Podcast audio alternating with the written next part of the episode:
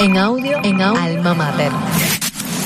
Hola, ¿qué tal? Muy buenas. Bienvenidos a Desde el Banquillo, el espacio de la revista Alma Mater, dedicado al más universal de los deportes, en un episodio cargado de información y debate, así que póngase cómodo porque arrancamos.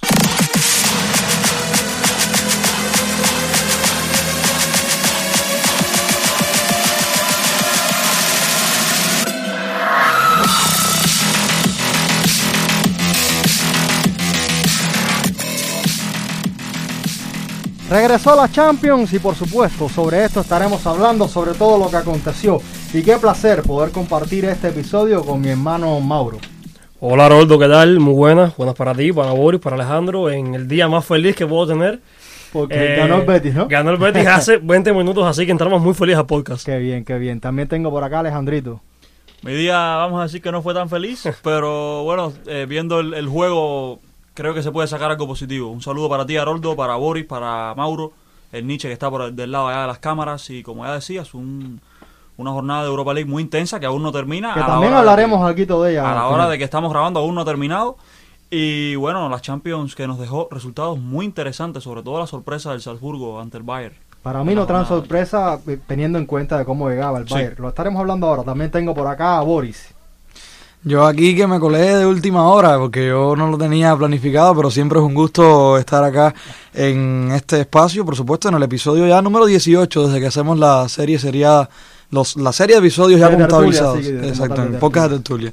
Ya Un casi, gusto. Ya casi vamos por un año, ¿eh? Sí, casi, en, en marzo, ¿no? En marzo. Bueno, y yo sé que tenemos sorpresas, pero ahora no vamos a hacer spoilers. No, y de hecho, ya, ya se lo comento. Recordarles que tenemos un sorteo con los, los muchachos de FR Return. Un sorteo donde estaremos sorteando una playera de fútbol, las que ustedes deseen. Eh, no daré las indicaciones por acá porque pronto las estaremos poniendo por las redes sociales de la revista Alma Mater. Pero está ese sorteo, así que muy atentos. Eh, por supuesto, estamos en Nexos Radio, ya lo decía Mauro. Está Carlos Ariel en cabina. Así que nada, comencemos ya. Les propongo el partido Manchester City y Sporting de Lisboa. Eh, una serie que creo que queda definida. No hay manera posible de que el Manchester City no pase de fase.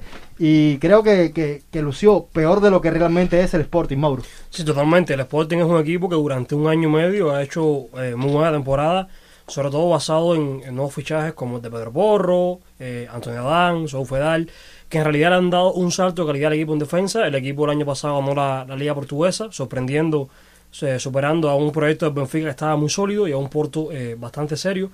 Y pudieron ganar. El Sporting que ha sido un equipo que jugaba muy bien, que se esperaba mucho de ellos, que yo lo daba como una de las posibles sorpresas No, no tanto así. Sí, No- sí. no tanto, eh, no a mí el. Sporting es un equipo que me ha gustado muchísimo. O sea, no esperaba que pasara de fase, pero sí esperaba que al menos llegara a la vuelta con alguna esperanza. Un Manchester City que pasó por encima, sobre todo ganando los segundos balones, eh, acercándose muchísimo al estilo alemán. Eh, en realidad un partido muy completo de un equipo que es amplio favorito para ganar la Champions. Hablábamos el otro día en que vive el fútbol en la previa que hacíamos al, partido del Madrid y el PSG, teníamos un, una parte para esta, esta eliminatoria del City y el, y el Sporting y todos dábamos un resultado incluso de goleada en el partido de ida. Yo di un 3-0, nunca pensé que fuera a ser un 5-0, y, pero es que el, en el primer tiempo el Manchester City fue una planadora total.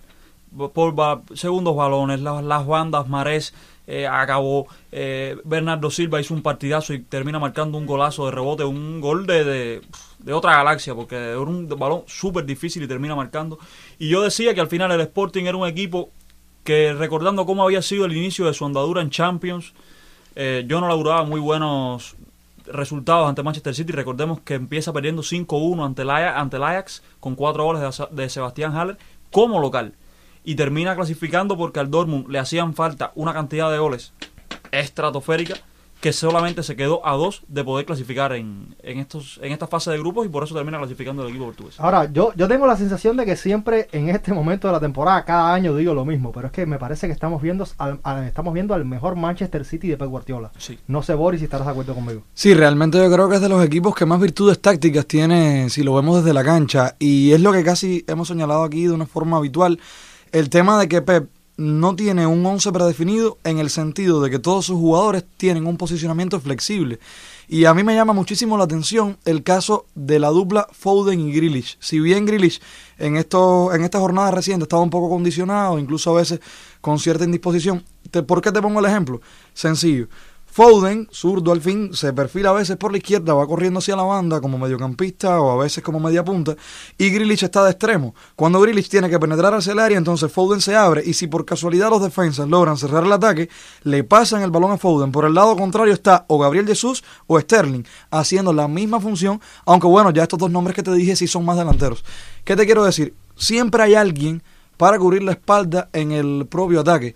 Y viendo un antecedente directo de este partido, el Sporting viene de ganar la Copa de la Liga, de la Liga de la Serie NOS, que es la Liga Portuguesa, hicieron el trofeo final y era la lucha contra el Benfica, ganan 2 a 1 con un Pablo Sarabia que estuvo inmenso.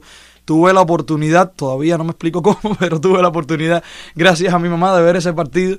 Y recuerdo que lo que más señalaban los comentaristas internacionales, y me baso en su opinión, porque no tengo la oportunidad de seguir al Sporting todo lo que pudiéramos querer ver la Liga Portuguesa, además no, no es tan llamativo en ese sentido. Pero ellos decían que el tema del Sporting es cuando Sarabia pasa por un buen momento, entonces el equipo sí golea, el equipo marca, es contundente, tiene una mejor posesión del balón, y todo lo contrario cuando Sarabia está en baja forma. Y efectivamente, entre otras cosas, Sarabia no destacó contra el Manchester City, a pesar de todo, ¿no? Y Sobre todo porque lo, anularon muy Lo anularon. Eh. Y es la máxima referencia que tiene el equipo. Y el City de por sí también es de los equipos más contundentes, no solo en el ataque, sino también de los que mejores defienden la Premier. Y, ese es un tema, ese es un tema, disculpa que te corte Boris, es, que, es que el Manchester City es de los equipos que mejor se adapta. Eh, y tú decías algo, Alejandro, sobre todo los segundos balones, que es algo que aprende Guardiola en Alemania, que él lo ha dicho muchas veces, y es un partido que se gana, creo, en segundos balones. Lo comentábamos en el trabajo de mesa. Eh, sí, no, totalmente. Lo decía yo, no Alejandro, lo, de los segundos balones. eh, sí, totalmente. Es un equipo, el Manchester City, muy completo, que juega muchísimas cosas a la vez. No es el estilo eh, clásico de Guardiola en el Barça, que era un estilo de toque, de posición. Este City es sumamente versátil. Eh, hemos comentado en este mismo podcast las variantes que hace en construcción de juegos de atrás, con dos laterales que juegan muy adentro, un contención que sabe bajar a defender. Yo Cancelo que es fundamental. No, yo a Cancelo que es fundamental, que Guardiola le costó mucho entender los códigos de jugador, lo pero decía, lo decía Guardiola. Y una vez que lo, que lo encuentra, ha hecho de Cancelo el mejor lateral izquierdo del mundo. Eh, lo redactó de posición, lo pone a perfil cambiado, porque además recordar que Joao Cancelo no es lateral izquierdo. Varias veces como contención, Mauro, también para acotar Exacto, no, totalmente. Eh, es un equipo que está jugando sin lateral izquierdo, sin delantero centro y que no se nota. Es ah. que Guardiola ha sabido redefinir y readaptar tanto su esquema a lo que le hace falta al equipo, que las carencias no se ve y todo lo que se ve son virtudes en este City. A eso hoy, sobre todo con el falso 9, que era algo que la temporada pasada criticábamos cuando, cuando no ganó la Champions, cuando perdió. Eh, yo creo que este año le ha salido un poco mejor. Ahora, la duda que me causa a mí, no sé Alejandro, si, si estarás de acuerdo conmigo, es cuando tenga equipos eh, al frente eh, un poco más sólidos en defensa, que aprieten más, si puede generar ese fútbol que genera. Totalmente. a ver, teniendo en cuenta de que el falso 9 es un jugador que flota bastante por este digamos, centro del ataque, pero también puede tirarse a banda, es un jugador que puede ir desde atrás, que puede, que tiene que tener obligatoriamente capacidad de asociación.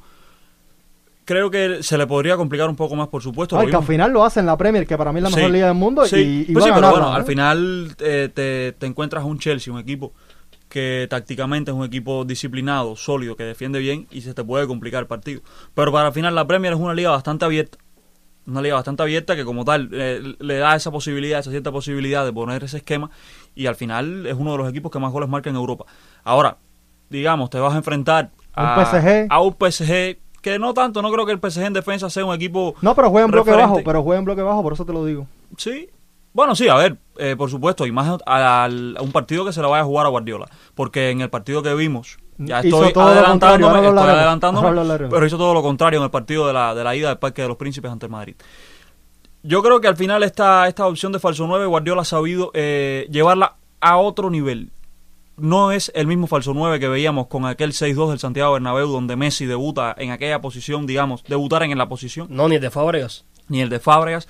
Pero es un falso 9 que da muchas más cosas, que lo ha jugado Gundogan, que lo han jugado jugadores que, incluso han sido delanteros centros y han logrado eh, adaptarse a esa posición, digamos, de más asociación, de más movimiento y, salir, digamos, de esa de, esa, de ese, ser estático y ser referencia entre los centrales. Claro que sí. Yo creo que esta es la asignatura pendiente de Guardiola. Eh, que en Premier, Haroldo, aprovechando que estabas hablando de la Premier, varios de los partidos recientes, recientes, perdón, a pesar de que ya tienen una diferencia de puntos sobrada y que es muy probable de que se alcen con el título, ha sucedido lo contrario a lo que vimos contra el Sporting en Champions. O sea, probando la idea del falso 9, cuando pone a Gabriel Jesús por la banda derecha y quita a Sterling, tiene un hombre menos rápido y por ende a veces no concreta y ha tenido que venir hombres como Lapor y otros defensas a suplir esas necesidades. No, en la lo, que ha pasado esta temporada también en la Premier es que al tener ese colchón de puntos puedes experimentar un poco. Sí, por supuesto. Y, y- No, y él se da el lujo de y experimentar. claro, y aunque Guardiola es capaz de experimentar Guardiola en, final, experimenta- en final de Champions, quita Guardiola el contención. y nunca le ha salido bien. Eh, No, eh, nunca, y nunca le ha salido claro bien. No, porque no se puede experimentar a todos los partidos. Esos ataques entrenador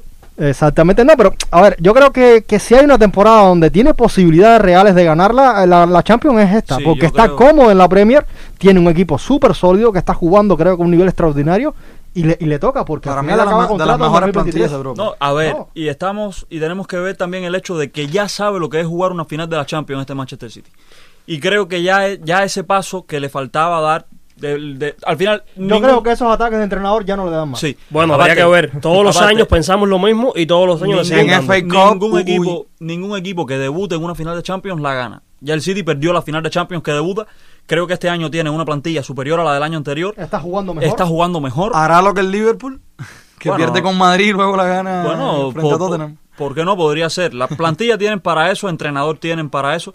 Y creo que si el coraje que le ha faltado en múltiples ocasiones al Manchester City aparece, es el principal favorito a mí, sin dudas, por encima de cualquier otro equipo de esta Champions. Es lo que decía Carlos Arias por interno. O sea, es un equipo que mantiene su núcleo, que mueve dos, te- dos tres piezas para eh, te- dar ese salto cualitativo, pero que al final eh, está ahí, ¿no? La Sí. idea del juego está ahí. Sí, sí. Y un Guardiola que me parece que está muy consolidado y que tiene muy claro eh, a lo que quiere jugar. Vamos a cambiar al partido del Paris Saint Germain Real Madrid. Ya lo adelantábamos un poco. El partido creo que del morbo de, de- de- de esta, de esta jornada de, de Champions, donde finalmente Se- Sergio Ramos no puede jugar, sí se incorpora Karim Benzema. Eh, yo quiero oír sus opiniones, pero me parece que Pochettino lee muy bien el partido, o sea, lo prepara muy bien y Ancelotti todo lo contrario, Mauro. No estoy de acuerdo con que Ancelotti no lo, no lo lea bien. Es una opinión altamente impopular porque tanto especialistas como aficionados opinan lo contrario.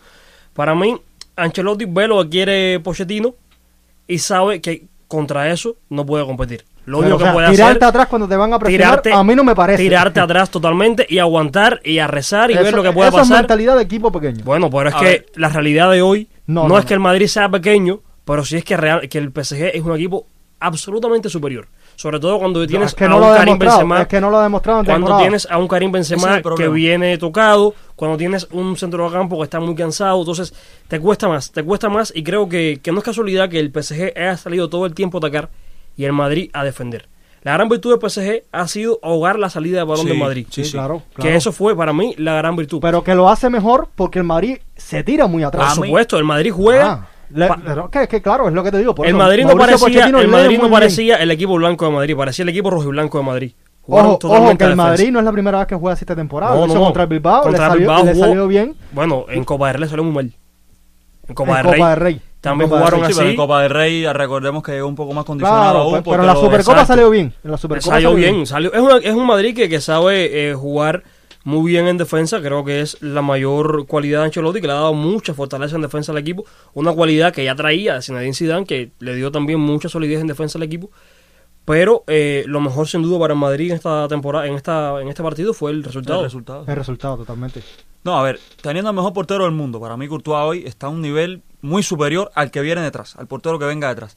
A mí me sorprende, vaya, me sorprendió, hablábamos aquí incluso de que el planteamiento que debería utilizar Pochettino desde nuestro criterio, de algunos de nosotros, no fui yo solo, era de tratar de esperar al Madrid en un bloque bajo como habían sido los equipos que le habían complicado las cosas al Madrid en la temporada y aprovechar la velocidad de Mbappé, de Di María, de, de algún que otro balón que pueda lanzar Messi El mismo Hakimi. el mismo Hakimi, que también lo, lo- lo conversábamos, Nuno Méndez, que es un jugador bastante rápido, y aprovechar eso al contragolpe. El Paris Saint Germain es un equipo que puede jugar perfectamente al contragolpe, y el Madrid lo iba a sufrir un poco más. Pero me sorprendió la manera de presionar y me, y me recordó mucho al partido del Camp Nou de la temporada pasada. Lo que en el partido del Camp Nou, Mbappé marca 3, Claro. mucha efectividad, y aquí de ocho disparos que tienen entre los tres palos, solo logra marcar uno el Paris Saint Germain y en el final. Además del penalti que, que falla Messi. Yo resalto muchísimo el trabajo de Danilo. Sí. O sea, ese jugador que cuando van al ataque es el que retrocede para jugar con línea de tres, que es lo que permite a los extremos subir y ganar, y, o sea, hacer esa, esa, Salida esa, de tres. esa ventaja. Eh, de hombre por hombre, Sí. por, por, por banda, claro, el, do- el, do- el 2-1, que es lo que dice Carlos Ariel, y cuando juega en defensa es el hombre que se mete en, la, en el central para jugar con 5. Sí. Me parece que ahí está la clave del partido, Boris. Se inventó el contención por la derecha, Danilo Pereira. La verdad, yo era de las principales observaciones que hacía cuando concluía el partido, lo conversábamos, Ale lo sabe, incluso fuera de lo que es el, el ambiente de la facultad, incluso lo, lo conversamos allá eh, en la beca. Y yo le decía, es que Danilo toma esa capacidad de estar sólido, sí, es un contención nato, esa es su posición desde hace muchísimos años que la practica, pero es que lo tenía muy entendido y el hecho de que Benzema no esté del todo bien, que sabemos que llegó forzado, hace también que el juego de Vinicius se condicione porque se necesita aún más de Vinicius y de su explosividad. No, no, pero yo creo que el juego de Vinicius se condiciona más por la poca efectividad del centro del campo, Sí. que se logra porque no tiene el balón, porque, y vuelvo a lo mismo, es un efecto dominó al bajar Danilo, o sea, Berratti tiene mucha más libertad El porque partido- Benzema no presiona como tiene que, pense- que- Sí. que presionar, Totalmente. ni Kroos, No ni correr. se quedan un poco perdidos, entonces eh, creo que Berratti tiene esa libertad para enganchar con Messi, que era el hombre que Sí. distribuía para los laterales. El Se partido, ganó, el partido de Berratti y Paredes es espectacular. Es espectacular. Espectacular. Hakimi, Los dos mediocampistas. desde Hakimi. Hakimi eh, tuvo una labor en contención de Vinicius muy que, buena. que decían yo que Mar jugó Carvajal. No, no jugó. O sea, pudo sufrió. Pero sufrió porque casi siempre estaba- era dos contra uno. Sí, pero jugó no. mal igual. Eh, siempre el penal, no, el penal se lo pudo haber no, evitado. Siempre llegaba tarde, siempre estaba perdido, mal posicionado. Y quería decir una cosa eh, con respecto a Danilo Pereira, que es el jugador que posiblemente menos me gusta en el mundo. Es un cuchillo de, de doble filo. Lo conoces bien. Eh, sí, sí, eh, yo al PSG lo conozco bastante bien. es un cuchillo doble, es un cuchillo de doble filo, es un jugador que, que puede hacer muy buen partido, como en el caso del Madrid, pero que ojo, cuando el PSG intentaba atacar, era un jugador que cada vez que tenía el balón era una opción perdida. Siempre tocaba mal, siempre decidía mal, siempre perdía la opción de ir al contraataque. Pero yo creo que esa, Entonces, esa en otro, tipo, carnada. en otro tipo de partido, es un jugador nefasto. Lo hubiera podido votar el partido del PSG. En esa, esa decisión de poner a Danilo por la derecha, si Ancelotti lo hubiera sabido leer, le hubiera costado muy, muy caro a Pochettino. Es que el tema de- el- del Madrid intentando a esta a jugar a este contragolpe, digamos, por decirlo de alguna manera, esperar en bloque bajo y salir, tú tienes que tener un delantero que te logre aguantar la bola y te logre abrir el juego hacia las bandas. Asensio no tuvo el Asensio ha tenido el peor partido de la temporada. No, y tampoco es un, es un delantero con vocación y, defensiva. Karim, y Karim Benzema es un hombre que no llegaba a 100% al Exacto, partido. es que está jugando con tres delanteros. colmo- y para colmo eran tres delanteros aislados porque los centrocampistas quedaban muy lejos por la presión del Paris Saint Germain. Y entonces quedaba emparejado Vinicius con Hakimi o con el propio Pereira. Y los otros dos centrales, Kimpembe y Marquinhos, eh, se, se turnaban a Benzema. Yo, yo creo que, la- que las mejores oportunidades del Madrid pasaron cuando entró Neymar. Y no Sí. porque el hecho que haya entrado, sino porque por el funcionamiento del juego se partía ese equipo, Y- quedaban aisla- aislados los Sí, tres delanteros. Y, ahí cambio era- de También, Mbappé a la también derecha. con la llegada de Neymar fue cuando el PSG atacó con más peligro, porque hasta Claro. entonces el PSG llegaba mucho, pero en realidad Pero sin sentido, oca- sin ocasiones que tú dijeras, wow, qué peligro, tenía muy pocas. Más de Solo 15, una- más de solo 15 una de disparos. Mbappé. Exacto, Solo y el penal, Mbappé falla- abajo. y el No, penal no, pero es fallado. que, es que Mbappé llegó por peligro, con peligro muchas veces por la izquierda. Bueno, hubo más de 15 disparos en el, en el primer tiempo y ya en el segundo llegaron a ser como 26 p- por 3 del Madrid. Que esto- Mbappé, Mbappé tiene una muy buena... eh, Se vio una cosa en el PSG que es todo lo que uno no pensaría que pasa, que ha pasado toda la temporada, que es un equipo que llega mucho, pero siempre llega con ocasiones no demasiado peligrosas y tampoco con demasiado punch en, en, la, en el área. Es una cosa que, ojo, la eliminatoria que está abierta, muy abierta. muy abierta, porque Y está es el Bernabéu está 1 a vuelta. 0 y eh, puede pasar muchas A cosas. ver, el tema, el tema de esta eliminatoria es que Casemiro y Mendy no van a estar en la vuelta. Casemiro y Mendy no van a estar en la vuelta, están eh, suspendidos y creo que Marcelo por esa banda va a sufrir muchísimo. No creo que sea Marcelo titular, para mí sería Nacho. Es, y que, en el es centro que del eso también condiciona muchísimo, porque pones a Nacho de central, tiras a David Alaba para la izquierda, pero, pero claro, cuando ha ocurrido eso, Ha has perdido muchas salidas. Has perdido en salida. O sea, o sea, pierdes en salida. y, Y en va- y vas partiendo que vas y en el centro del campo vas a perder al eje. Y a, y a Nacho cualquiera le gana en velocidad. O sea, es muy buen central, pero... eh, Cumplidor. Sí, A ver, pero además, pero- lateral izquierdo eh, puede cubrir muy Sí. bien los ataques por esa Sí, banda. pero va a defender, va a No, defender. defender total- a- no, a- no. Ya sea Messi o Mbappé, Sí, va a defender a, un- a una bestia. No, no, una bestia totalmente. Pero eh, puede hacerlo bastante bien porque además tendrías un lateral izquierdo al antiguo usanza que estaría totalmente fijo con una única responsabilidad que es defender. pero sin pierdes- más responsabilidades pierdes al llega en un momento donde Pierde- Vinicius no está bueno, llegando. Y estás perdiendo. Pero Vinicius- con, con Mendy tampoco que tengas un filo por la banda. Pero tenías Sí. a Vinicius que estaba, que estaba Sí, llegando. No, pero Mendy daba una seguridad que Vinicius Sí, que, exacto. que, liberaba, liberaba- mucho a Vinicius. liberaba mucho a Vinicius. El te- no, y además el tema de Vinicius es que el tema físico ya se está empezando a ver. Vinicius tiene que descansar en algún momento. No sé si comparten mi opinión. Sí, sí. Eh, dos partidos con Brasil, llegas de Brasil, al otro día ya estás jugando en Bilbao, eh, ahora vuelves a jugar aquí. O sea, te van a reventar. Eres el único delantero que está porque desgraciadamente Benzema estuvo lesionado este tiempo.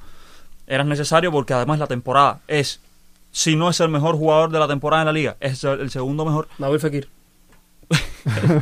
No creo que lo que está haciendo Vinicius esta temporada en la liga. A mí me ha callado la boca porque yo nu- nunca pensé que Vinicius fuera a llegar a, este- a estos registros que está teniendo.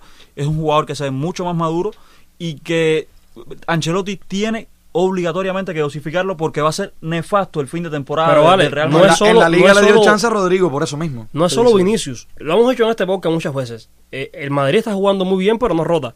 Y se está viendo un Madrid muy cansado. Sí. Este training de jugar Llevamos eh, meses. cada El dos, tres Madrid días, caminó. El El Madrid, Madrid se ve muy cansado, no solo Vinicius, se ve un mediocampo muy cansado, que además es un mediocampo de cierta edad. Sí. Se ve un delantero centro que está, se ha lesionado bastante, justamente por eso, por el agotamiento, porque tiene más de 30 años, la columna vertebral, y se ve un equipo cansado, y esto es quizás el signo más peligroso, no solo para la Champions, sino para la Liga. Pero es que esto es típico de los equipos de Ancelotti. Recordemos la temporada 2014-2015, donde Ancelotti en la primera mitad de temporada implanta igual, récord de igual. victorias en Liga. Sí. Llega enero y se, Se descarrila completamente. Incluso quedan eliminados por la Juve. Y, yo, creo, yo creo que esto del mediocampo que tú decías, Mauro, este mediocampo, la experiencia que tienen, yo creo que los hace regularse o autorregularse a ellos mismos dentro de la temporada. Porque el año pasado jugaron igual la temporada entera y terminaron rindiendo al mismo nivel que empezaron. No, pero tampoco es que han jugado la temporada entera. Recordemos que Modric sí, sí, sí ha salido más. Eh, Kroos ya empezó lesionado la empezó temporada. como dos meses Eh. Casemiro sí ha jugado mucho más. Que ya hemos hablado del lateral, pero la pérdida de Casemiro,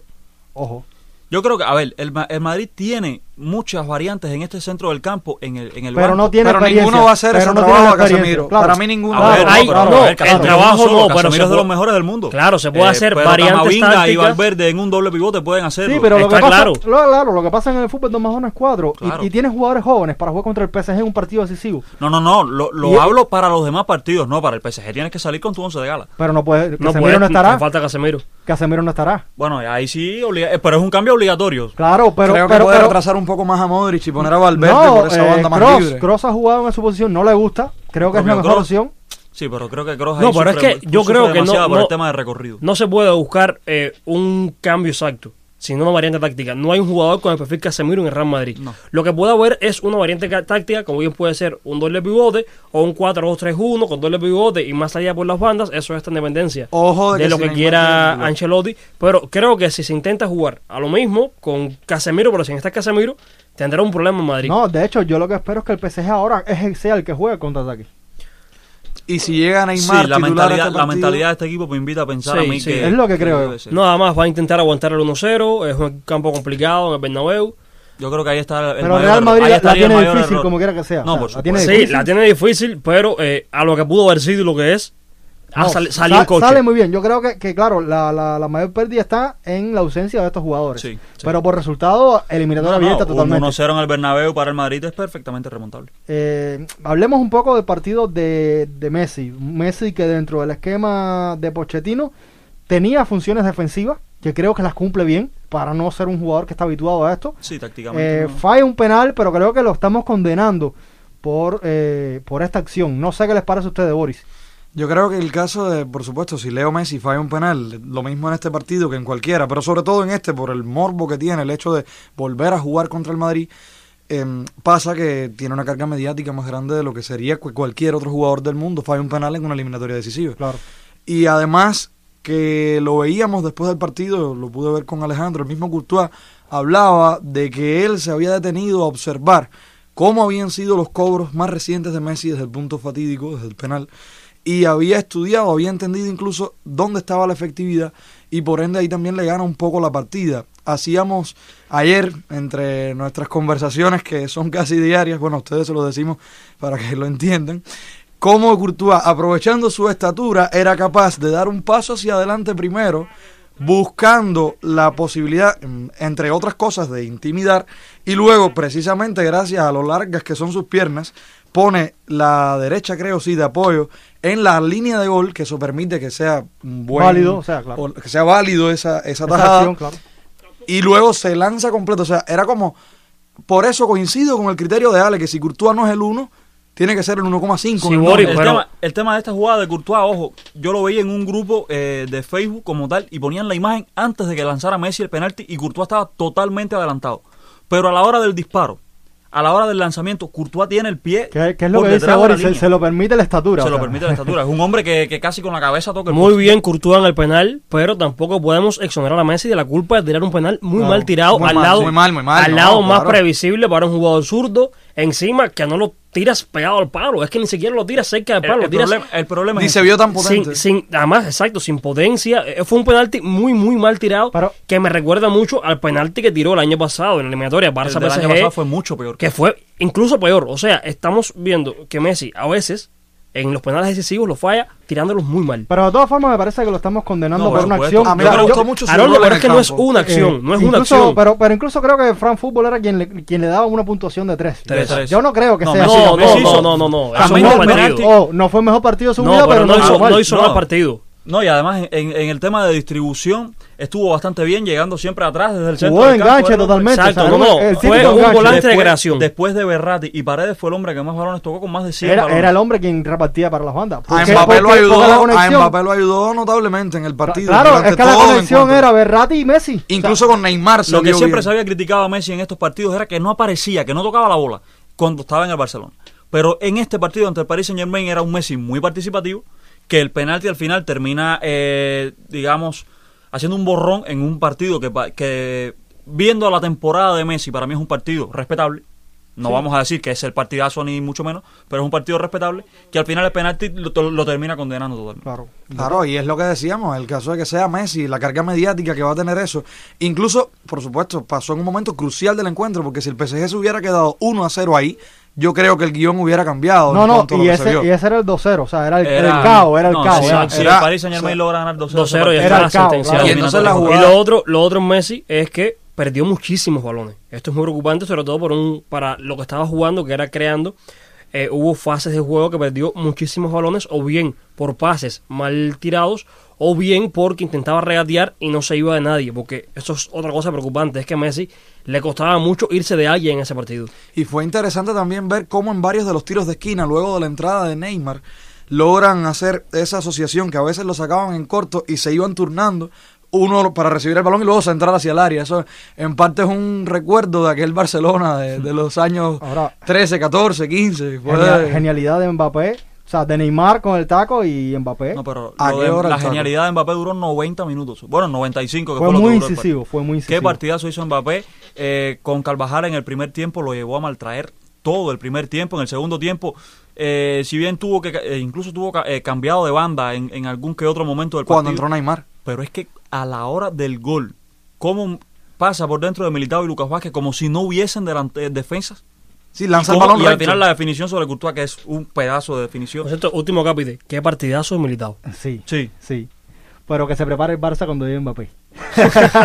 Normal, que Ah. era, el- era el mambo también. Mbappé no Ah. iba a celebrar el gol, al contrario, lo celebró como si hubiera marcado la final del Ojo, ojo, Pero claro, pero, me que quedo, hacerlo. me quedo con que habló en castellano y eh, con que sigue dejando su futuro abierto. No, sí, al final, al final yo creo que para nadie es un secreto que él va a terminar en el Madrid. No sé si esta temporada, si la temporada que viene, si al final renueva por un año más, como se habla en Francia.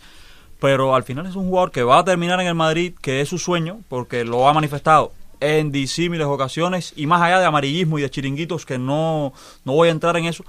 Creo que sí, que al final es un jugador que lo ha manifestado abiertamente en muchos lugares y que al final es, digamos que está llamado a ser la próxima estrella del fútbol mundial junto a, a Haaland o junto al que sea de los jóvenes que viene, que son unos cuantos, y que sí, debe ser la próxima Por estrella. suerte que son unos cuantos. Veremos qué pasa con esta eliminatoria que está cerrada, no hay nada escrito todavía, pero la tiene difícil el Real Madrid Ancelotti. Sí. Señores, nada, hacemos una pausa y enseguida regresamos. Desde el banquillo, un clic de entrada al universo fútbol.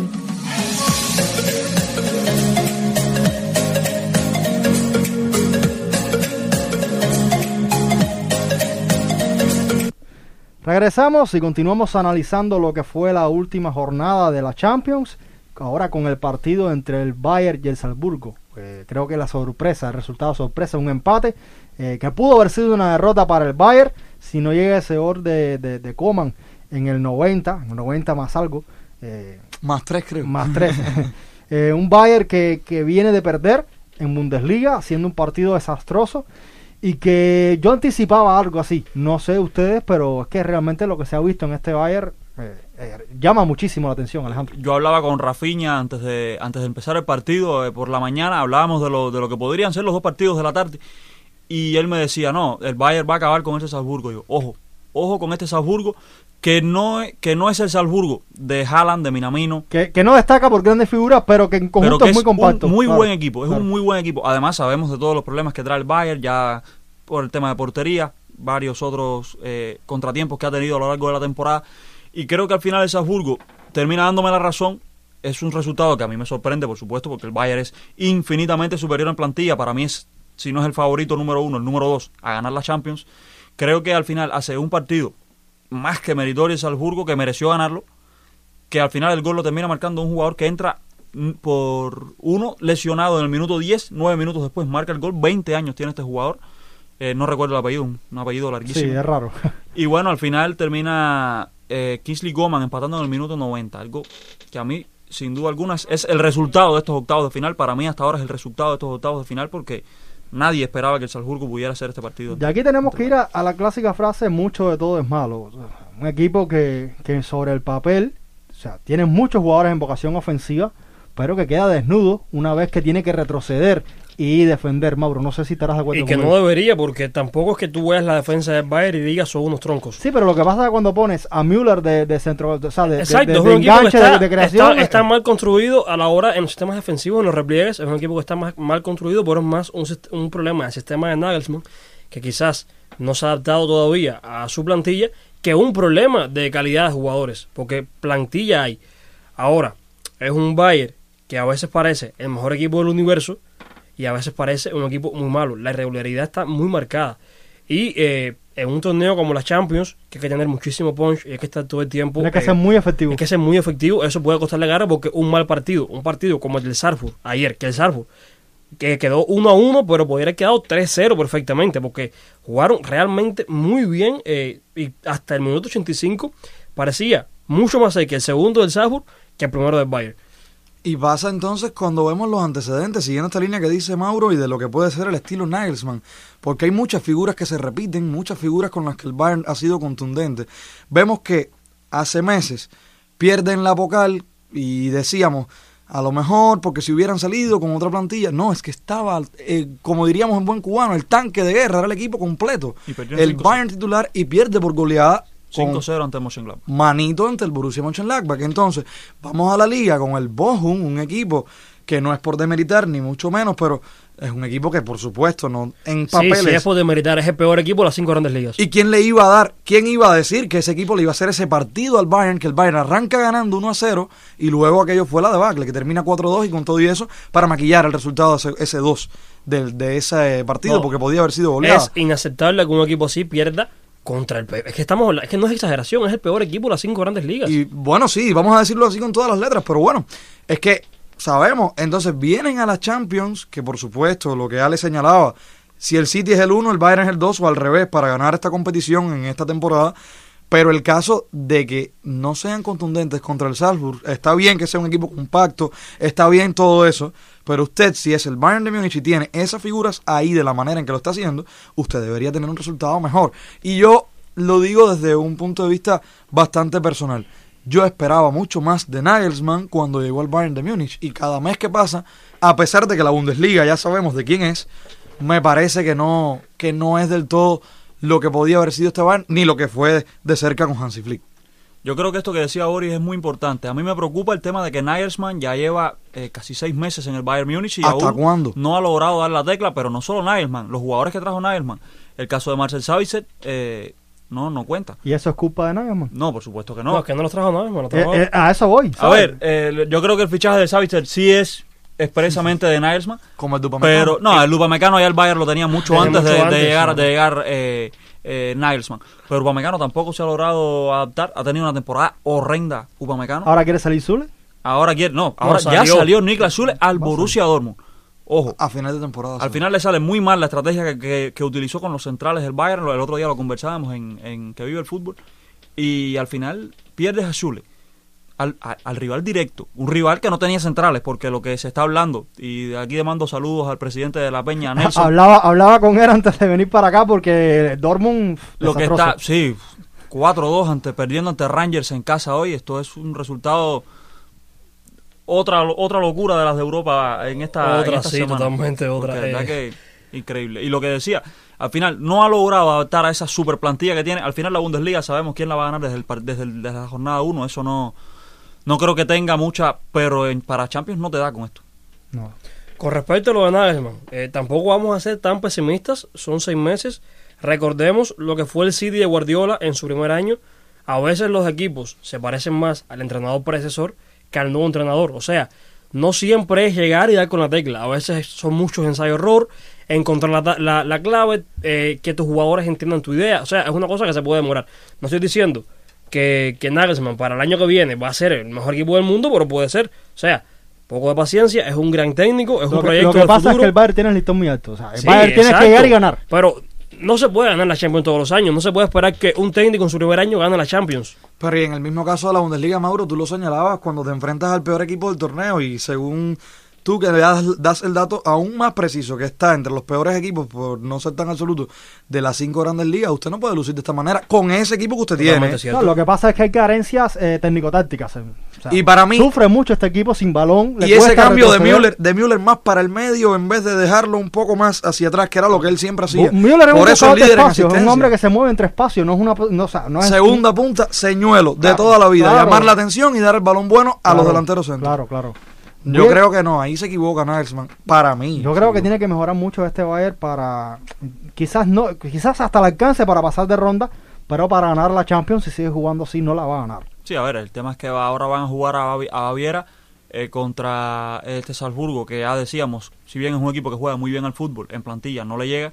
Y yo recuerdo la temporada 2014-2015 que le pasa lo mismo, o algo similar, que empieza empatando a cero eh, contra el Shakhtar Donetsk y van a, a jugar a Alemania y les marcan 7, pero es que en, la, en los cuartos de final el Porto les marca les gana 3-1 en Dudragao y cuando van a jugar a Múnich le marca 7 goles de nuevo. Ahora, Sí, pero eh, son prefacios de lo que puede ser después. Después en semis perdieron con el Atlético Madrid. No, con el Ojo, Barça. y no- Ah, Con- pierden con con el Barça, con el Barça, eso sí, sí Y no olvidemos Sí, que es algo que yo marco y quizás, o sea, no solo porque por todo lo que representan en la portería que es Neuer, Sí. sino en salida de balón. O sea, no es lo mismo jugar con Ulrich que jugar con Neuer. No, Ulrich ya nos hemos adaptado a ver a este Ulrich y yo creo que desde aquella eliminatoria ante el Madrid en semifinales, Ulrich ha tenido su, su tumba acabada en, en el, en el Bayern. Al final Alexander Neuer tampoco nunca se le ha dado la oportunidad, creo que está cedido. Ahora no, no estaba en el, con el equipo, estaba cedido.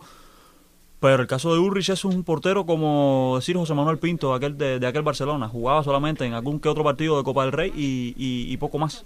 Y al final es un, se ve, está muy marcada la diferencia en la portería del Bayern. Y es fundamental en el fútbol de hoy, nosotros lo, lo comentábamos acá. Hoy, hoy la zona más importante dentro de un campo de fútbol es la zona de la, de la- de la defensa, que es donde tú sales con balón salida y donde tú construyes el juego. Y si no tienes defensas sólidos y si no tienes un, un portero que, que tenga esa habilidad o esa vista para repartir, la tienes muy complicado. Los famosos porteros liberos. que. Exactamente, exactamente. Mm, Veremos qué pasa con este Bayern. Yo lo sigo dando favorito. Creo que tiene mucho margen de mejora, pero tiene plantilla también. Sí, sí. Ahora el partido me parece un partidazo. Liverpool-Inter, eh, un 2 a 0 que me parece muy injusto Sí. para lo que se vio sobre la cancha para, Coincido para, también. para el Inter, Mauro. Totalmente. Eh, creo que fue el mejor partido de, de la jornada Champions y también el resultado más injusto. eh, porque el equipo que ganó o que empató siempre jugó mejor que su rival. Pero es que el Inter fue bastante mejor que el, que el Liverpool. Y es que el Y Liverpool. superior, perdón, y superior incluso en ritmo. No, que esa en todas- es mucho decir para un para enfrentarse en al todas, Liverpool. en todas Hasta las el minuto facetas, 75 en todas, en todas las facetas. Ojo, penalizó muchísimo las malas decisiones que tomaban los delanteros del Inter, tanto Chego como Lautaro, como Sí. Perisic, en el último pase, que siempre lo daban, siempre, siempre hacían mal lo que tenían que hacer. Cuando había que disparar, pasaban. Cuando había que pasar, disparaban. Y aquí perdió el partido del Inter. Lo decía Luego- Carlos Ariel, Lautaro siempre se queda por debajo. exacto. Luego tienes, Tengo un datico sobre él después. luego tienes un equipo como el Liverpool, que si no lo haces, te hacen 15. Claro. Cabezazo hacia atrás de Firmino, que ni él se cree que lo metió todavía. Es increíble. Eh, Un Increíble. Firmino llegando desde la banca, porque Exacto. esa es la otra. Este Liverpool ya tiene argumentos arriba No, muy sólidos. Y ahora con además, Luis Díaz, Llega, o sea, llega Luis Díaz y, y la primera que tiene Luis Díaz genera el mayor peligro del Liverpool hasta ese momento. Y luego viene una jugada de Salah que se encuentra un balón de rebote, una jugada súper rara, le pega y gol. Salah que está formidable. No, Salah, Salah le pega con la uña del pie y, es- y la mete. Y la mete a la escuadra. es que el balón de ayer pasa entre seis piernas, da en dos defensas y al otro se- y al otro central le pasa por debajo de las Por piernas. donde no cabía. No, pero es que Da en seis piernas y la pelota entra. ¿De qué manera? No, Ahora, manera para me parece, me parece, o sea, a destacar la- el nivel de lectura, de interpretación de este Jürgen Klopp, que cambia rápido. En el minuto 60 creo que había cambiado cuatro jugadores. Y en el 45 puso a Firmino directo, entonces luego después a quien sustituye es a Mané, ¿verdad? Sí. Cambia Sí, a Mané por Luis Díaz. Exacto, Luis Y Díaz de el extremo cambio izquierdo. de Harvey Elliott, que también fue fundamental que saliera, porque es verdad que fue un jugador que no rindió lo que se esperaba de él, y el cambio también le dio muchísima creación en medio Exacto, del o sea, campo. en el minuto 60 ya hay cuatro cambios, ya es otro Liverpool y creo que, que hay que destacar esto también de Jürgen Klopp, de entender lo que estaba ocurriendo sobre la cancha. Yo creo que es la capacidad, aunque yo no es que sea de los, en un gusto personal, yo siempre he dicho que Jürgen Klopp es de los técnicos que no me gustan, pero lo, lo cortés no quita lo valiente, o sea, mi opinión no es medidor para nadie, pero quiero decir, el tema es que eh, por eso sí le admiro. Eso sí digo que deberían tenerlo muchos técnicos. Esa capacidad que mencionaba Haroldo, del hecho de entiende que al final tienen jugadores en la en el equipo contrario, el mismo Chanjanoglu que estaba dulce con los pases, todos los ponía buenos. Y usted entiende que si Van Dijk va a limitar a Checo, que lo obliga incluso a irse más a la banda de lo normal que propone Inzaghi con él, que si por el otro lado Perisic va a estar bloqueado porque Tren Alexander Arnold muchas veces se quedó un poco detrás, pero cuando no estaba él bajaba Van y, y tapaban a Checo y a Perisic, que para mí eran la principal incidencia ofensiva ahí. Brozovic, que era para mí el otro que mejor estaba en cuanto al posicionamiento de construir desde el medio campo, lo presionaban entre dos y sobre todo cuando entra Henderson que empieza a cambiar la contención. Fabiño no estaba mal, pero a veces como se incorporaba directamente al área para despejar, lucía un poco más eh, lento de lo normal, de lo que se espera. Y Henderson al venir fresco entendió también el guion eso de ser capitán allí le va muy bien. Y logra entonces con Luis Díaz poniéndolo de extremo por la izquierda. Que Un fenómeno, Mané. muchacho. Sí, sí. Un fenómeno. Es que ya te digo, Es puro es un cambio completo y que a veces decimos, cambiar tanto el esquema te puede hacer, que fue lo que le pasó al Inter en jornadas precedentes, le pasó con el Napoli, le pasó con el Milán, con el Napoli empata uno, con el Milán perdió dos, y era lo que le pasaba a Inzaghi, que los principales hombres que tenía los quitó y el equipo se desmembró por completo. Ayer, en el caso del Liverpool, lo contrario, introduce cuatro cambios que para mí fue, como ustedes Sí, es decían, la diferencia el entre- tema- señala el partido. El Inter do- cuando más daño hace es en el primer segmento, o sea, hasta el minuto 60 del segundo tiempo. En el segundo tiempo el Inter, al mover a Bastoni hacia la banda y dejarlo como un carrilero y hacer el doble, digamos el, el desdoble. Lo, lo mismo que le pasó Perisic, el otro día en, en la Serie A. Hizo muchísimo daño, muchísimo daño. Esa banda izquierda de- del ataque del Inter fue genial hasta el minuto 60. Hasta que la mueven. Hasta Es- que la es mueven. lo que pasa. Y, claro. creo que, y creo que la mayor virtud de este Liverpool está en después del gol, del primer gol de Firmino, durmieron el partido. El ritmo de Klopp que conocemos, rocambolesco, dejó de aparecer Se- y se apareció lo hicieron un, al Madrid. un- y apareció un tiquitaca digno del Barça de Guardiola. Él sí no la suelta. No, pero- No, pero es real, pero se es parecía, real. es que se parecía muchísimo, se parecía muchísimo a la hora del toque, los movimientos, la creación de espacio. Del 75 Un equipo que 90. durmió el partido completamente. Claro. Y, y, y de verdad que esto le da un mérito a Klopp y a estos muchachos muy grande porque al final sabemos que es un equipo que está adaptado a jugar a ese ritmo Premier que es ahí, ahí, ahí, ahí. Y en ese momento dijeron, no, vamos, cogemos la pelota, tocamos, nos movemos La escondemos. y durmieron al Inter de Milán al punto, bueno, que al final termina cayendo el segundo. Finiquitada la eliminatoria, Mauro. Lamentablemente sí. ¿Sí? Lamentablemente sí, es imposible que, que el Inter remonte a... O sea, no es imposible, Esto pero es fútbol. es prácticamente un milagro remontarle un 2 a 0 al Liverpool en Anfield. Realmente partidazos lo que vivimos Sí, en esta, sí. Hace falta en que él cambie. Aroldo. Un momentico, hace falta que Inzaghi acabe de llamarse a capítulo, una conversación que tengo constantemente con Carlos Ariel cuando hacemos trabajo de mesa y también con ustedes. Mi opinión, se lo he dicho. Le- ya le digo, pasó con Milan, pasó con Napoli, pasó con Liverpool. Si usted tiene a Hakan Chanjanoglu e Iván Perisic en una misma banda prácticamente, y usted juega también además en total con cinco hombres en el centro del campo, porque Dumfries, que era lateral derecho, lo tiene readaptado a carrilero y le ha sido muy efectivo. Cuando Checo se lanza a la banda, entra Dumfries al área. Pero ¿qué pasa? No es lo mismo cabecearle a centrales relativamente de estatura promedio o estatura pequeña que saltar en un mismo lugar donde está Virgil van y sabe, porque lo entendió muchas veces, lo bloqueó, que ahí estaba Denzel Dumfries. Y era lo que decía. Cuando Fabiño entraba a hacer esa misma función de despejar, por eso fue que Henderson también fue un cambio, en el sentido de que sí proponía mucho más salida porque Fabiño estaba detrás y no le, no le permitía hacer esto. Creo que Inside tiene que entender eso y a mi criterio, Checo no debería estar tan despegado a las bandas porque tiene 10 goles en Serie A, ok, pero llega, la mayoría de los goles que tiene son forzando cerca del punto de penal porque es un 9 nato. Voy a romper una lanza en favor de, de Inside, que a mí es un técnico que No, no, para mí es de lo Me mejor. encanta. Para mí es de lo mejor, no, no, o sea, no, no lo estoy mal, no Yo, lo, yo lo eh, digo desde... Para mí esta temporada, lo hemos dicho, para mí Sí. él y Ancelotti son de los mejores La- técnicos. A mí me ha sorprendido, a mí me ha Porque sorprendido. han potenciado equipos que uno pensaba que no tenían más. Claro, y con la, y con la Exacto, salida de lo Lukaku ha buscado a lo, resolución. a lo que iba, con un checo más tirado a la banda, ha generado muchísimo peligro porque confunde muchísimo a los centrales que Sí. de repente no saben a quién marcar. Y Sí, por eso, lo- en lo- parte, el Inter es capaz. Pero, ahí Pero lo dice- Lautaro- Lautaro lo- lleva dos lo meses dice, sin anotar Lo dice gol. Carlos Ariel Dos eh, por interno. Lautaro Martínez no mete. O sea, Lleva dos meses. Puedes crear Lleva muchísimos diez- juegos, diez pero meses sin meter un gol en si tu Champions. delantero con la centro no y, do- marca, y dos sin gol en ninguna parte. No, Y lo otro es- Ya eso súmale que tienes un centrocampo que no es llegador. Exacto, y lo otro es, eh, alabamos los cambios de club, criticamos los de Inzaghi. Aquí la gran diferencia está en que club tiene un buen banquillo e Inzaghi no. También, también, también. Sí, cuando usted pone a Mateo Darmian como último refuerzo, aunque Darmian no es un mal jugador, usted me está diciendo No, que no tiene más recursos Es que en mete a. Alexis y es cuando cae el primer gol de Liverpool. Era el, el, el un, principal. un porque- Alexis que está en buen nivel. Porque eh, te queda, sí, sí, pero te quedaba, el único que te quedaba en el banco para tu poder, digamos, Decente. remover el avispero era Felipe Caicedo. Sí, y con. Felipe Caicedo ¿Qué vas a remover? no vas a hacer mucho No, con Felipe Caicedo. cuando pone a Di Marco pasa lo mismo, o sea, pone a Darmian y a Di Marco No, buscando es que Di Marco subir es, más es- y es no un carrilero. Di, Mar- eh, Di Marco Lateral y Darmian izquierdo son en todo caso. ¿Me entiendes? No, no, como tal, en ataque no te van a proponer mucho más que los que tenías puestos sobre el campo. Señores, rápido, Europa League, Barça, Napoli, empate. Creo que el Barça sigue debiendo en profundidad. Estrenó delantera, creo que no lo hizo tan bien. Alejandro. Yo creo que en profundidad no, sino en finalización. Hoy Ferran tuvo cuatro o cinco jugadas clarísimas de gol solo ante la portería y no fue capaz de meter una hacia, en dentro de los tres palos, además del penalti que marcó. Destacar de nuevo el partido de Adama Traoré, muy importante a la hora de la desa- El elemento, desestabilización. el elemento desequilibrante en ese equipo. Pero Y, ojo. ojo, el cambio del segundo tiempo al entrar Busquets, Gavi y Dembélé cambió totalmente el partido para Barcelona, que termina apabullando al Napoli en los últimos 20 minutos de partido. Una cosa con lo Dama Traoré, que hasta ahora está siendo el mejor en cada partido que juega. Lleva tres. Pero, sí, tres Lleva juegos, tres. tres juegos, pero tres juegos que no son contra rivales pequeños, ¿eh?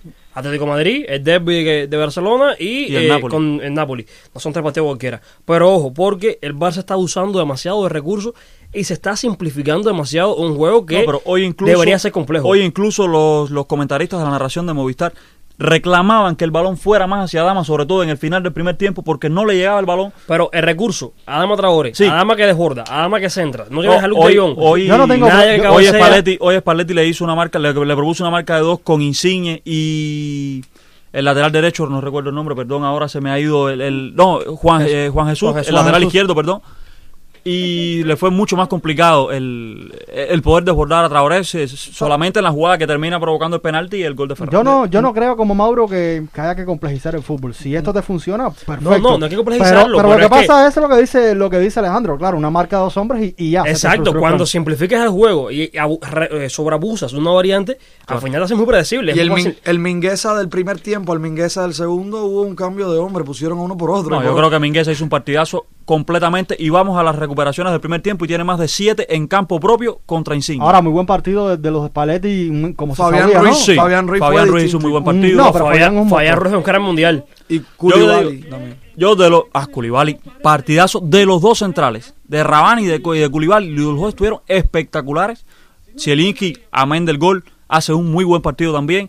El caso del arquero Meret me dejó muchísimo que desear, sobre todo en salida. Estuvo a punto A mí me de venderla. mucho más Ospina. Sí, estuvo a punto de venderla dos, tres, cuatro veces contra Guamayán, llegando a- a- al filo. Eh, pero un equipo que además de, de, de esta, a ver, es el equipo que menos goles recibe en la liga italiana, equipo muy solamente rocoso, y 17 es lo que me decía Carlos Ariel por interno, o sea, tiene los, los dos contenciones son interiores de, de mucha de Samu mucho recorrido. hizo muy buen partido el día de hoy también. claro. Anguissa, el centro del campo del Barcelona se lo sintió también que hoy abre con un medio campo alternativo, por decirlo de alguna manera, con Pedri, De Jong y Nico. No sale con Busquets, no sale con Gavi, que habían sido titulares indiscutibles en los partidos Una anteriores. delantera nueva también, Una de- creo que estuvo perdido. La delantera no, a Guamayán le cuesta muchísimo. Ferran me- creo que, que le sigue faltando fútbol. No, yo creo que, a ver, por fútbol hoy tuvo muchas jugadas creadas incluso por él, pero es que a la hora de la finalización las fallaba. La falla. Incluso Ferran le en- pasa algo. En tres disparos caía. A. Ferran le pasa algo. Es un jugador, pero le toca ese, le falta ese toque mágico que lo haga un jugador diferente. Que O fue sea, lo que no can- encandiló a Guardiola. Exacto. eh, es al definir, pero también es al dar el último pase. Ese último pase no lo tiene preciso, no tiene buena la pegada. O sea, es un jugador de muchos recursos, muy buen jugador, pero a la hora de, de- de ese toque que convierte a los jugadores en algo diferente, eso le falla muchísimo. Bori, ¿por dónde deben estar las claves para el próximo partido con respecto al Barça? Yo creo que en el próximo partido pasa por lo que señalaba Alejandro, el tema de que el mediocampo del Barça, yo creo que sí necesita un Busquets ahí y no sé si será Nico el más indicado. Yo apostaría en ese esquema. Quizás mucha juventud en el caso de poner a Pedri y a Gaby juntos en el campo, pero el tema está en que en los partidos de liga, en los partidos de liga, cuando más contundentes ha sido, al menos en esta última racha hacia acá, Pedri y Gaby han sido factores fundamentales. Creo Nico, que- Nico pero Pedri me que- gusta más con, Sí, con- pero es que la posición que ocupa hoy eh, el que sustituye a Busquets en el día de hoy es De Jong. es de Jong. Y De. Jong es el hombre que está llamado a ser el número 5 por la cantidad de cosas que te puede dar en salida. que no ha lucido bien nunca. que no ha lucido bien. No, y además hoy eh, estaba entre el doble pivote del Napoli que lo, lo absorbió bastante. Nico sí tuvo un buen partido. Pedri, eh, so- sobre todo en el final, a la hora de que ya el partido se rompe, sí logra tener un poco más de claridad. No fue el mejor partido de Lo Pedri. golpearon bastante también. Sí, no, Pedri. bueno, al final eso es fútbol y, y está en el fútbol. El partido de Usman Dembélé. Nada desde nuevo. que entra... Es que no es no, pero, nuevo, no, no, no, no es pero nada es, que, nuevo. es que igual, desde que entra hoy cambia el y partido lo pitaron, ojo, y lo pitaron. Lo pitaron hasta el punto de que cuando salió el tercer, re- el tercer regate consecutivo, bien dado, y la jugada más clara del Barcelona fuera del penalti, que es un disparo que termina fallando Ferran de cara al arco, después de un taco de Pedri, que es una jugada que inicia completamente Dembélé, empezaron los aplausos y termina siendo aplaudido por el canal. La típica acción de, de público. Por ¿no? supuesto, no, es que es muy fácil callar al público. O sea, está, hay dos opciones. La primera es echarse a llorar y no sé qué, y la segunda es callar las bases de fútbol. El Betis, vamos al partido del Betis que lo ganó, sufrió, pero lo ganó. Hombre, sufrió relativamente. Eh, en realidad, el Zenit tuvo tres de peligro, dos llegaron a gol. Un Betis que empezó muy bien con, con un gol de cabeza de Ido Rodríguez y un muy buen gol de William José. Y luego, por la banda derecha, Zavali, eh, que es un jugador que, que ya se vio en el Rayo Vallecano, le cuesta mucho retroceder. Eh, parece que todo el mundo le anda en velocidad. Dices, es lento, pero luego en ataque gana en velocidad, pero en defensa no. No sabemos qué pasa con este lateral. Pierde por arriba porque es muy flojo por arriba, es un jugador muy bajito y además siempre está mal colocado. Y esto le costó al Valle dos goles. Dos goles que, que no es por responsabilizar a alguien en particular, pero sí son alta culpa A mí de, sí, de en, Savali. en lo personal no me gustó la alineación de, de Pellegrini para Pero- este partido. No, es que Pellegrini rota completamente. Sí, hoy. Pellegrini. Pero es eh, que arriesga mucho. Sí, por Pellegrini, supuesto. Pellegrini ha Yo hecho- creo que él está apostando a la Champions, por, para entrar a Champions por los Exacto, puestos de pero luego hay una cosa, en Pellegrini en todos los partidos hay cinco o seis cambios con respecto al partido anterior. Los únicos indiscutibles son Nahuel Fekir, Sergio Canales Juanmi. y Guido Rodríguez. No, Juanmi ni siquiera. Es que Juanmi- Juanmi también ha rotado bastante. este. Exacto, ha rotado, ha rotado muchísimo. eh, y tenías la baja de Canales y, Canales y Fekir y ahí cuesta muchísimo reemplazar a tus dos mejores jugadores. Así que había que inventar un poco. Eh, también tenías a. William Carvalho, que estaba muy cansado. Después de tantos partidos consecutivos, Bogilés es muy cansado. Había que improvisar un poco y eh, lo que queda es un, un equipo que, más allá de figuras, lo importante es el sistema, lo importante es eh, el nivel de juego que da todo el mundo y que es capaz de jugar con siete suplentes en Europa League Y ganarle un equipo de Champions. y ganarle un equipo de Champions equipo de en Champions. su casa. Que eso no es cualquier bobería. No es cualquier bobería. O sea, qué temporadón la No, de Pellegrini y el la el Betis. Betis lo que está haciendo es espectacular en la temporada. Señores, creo que por hoy podemos ir cerrando. En el momento en el que estamos grabando el podcast, está ganando el Sevilla, acaba de remontar al Atalanta. Eh, de seguro, ya se. El Porto le gana 2-1 al Lazio. También ha remontado porque el Ariel. Lazio empezó ganando ese Y partido. goleada de Ranger al Dortmund. Y goleada de. En el cine de Luna Park. Ojo. Ojo. ay, ay, ay. Se pone linda la Europa League. eh, nada, tenemos que cerrar. Ya usted seguirá informando de lo que ocurrió en la Europa League. Nosotros grabamos jueves en la tarde para salir el viernes, así que no tenemos tiempo de tener todos los resultados. Como siempre, agradecerles a ustedes, los panelistas, por haber estado acá y a ustedes por escucharnos. Será hasta la próxima. Chao, chao.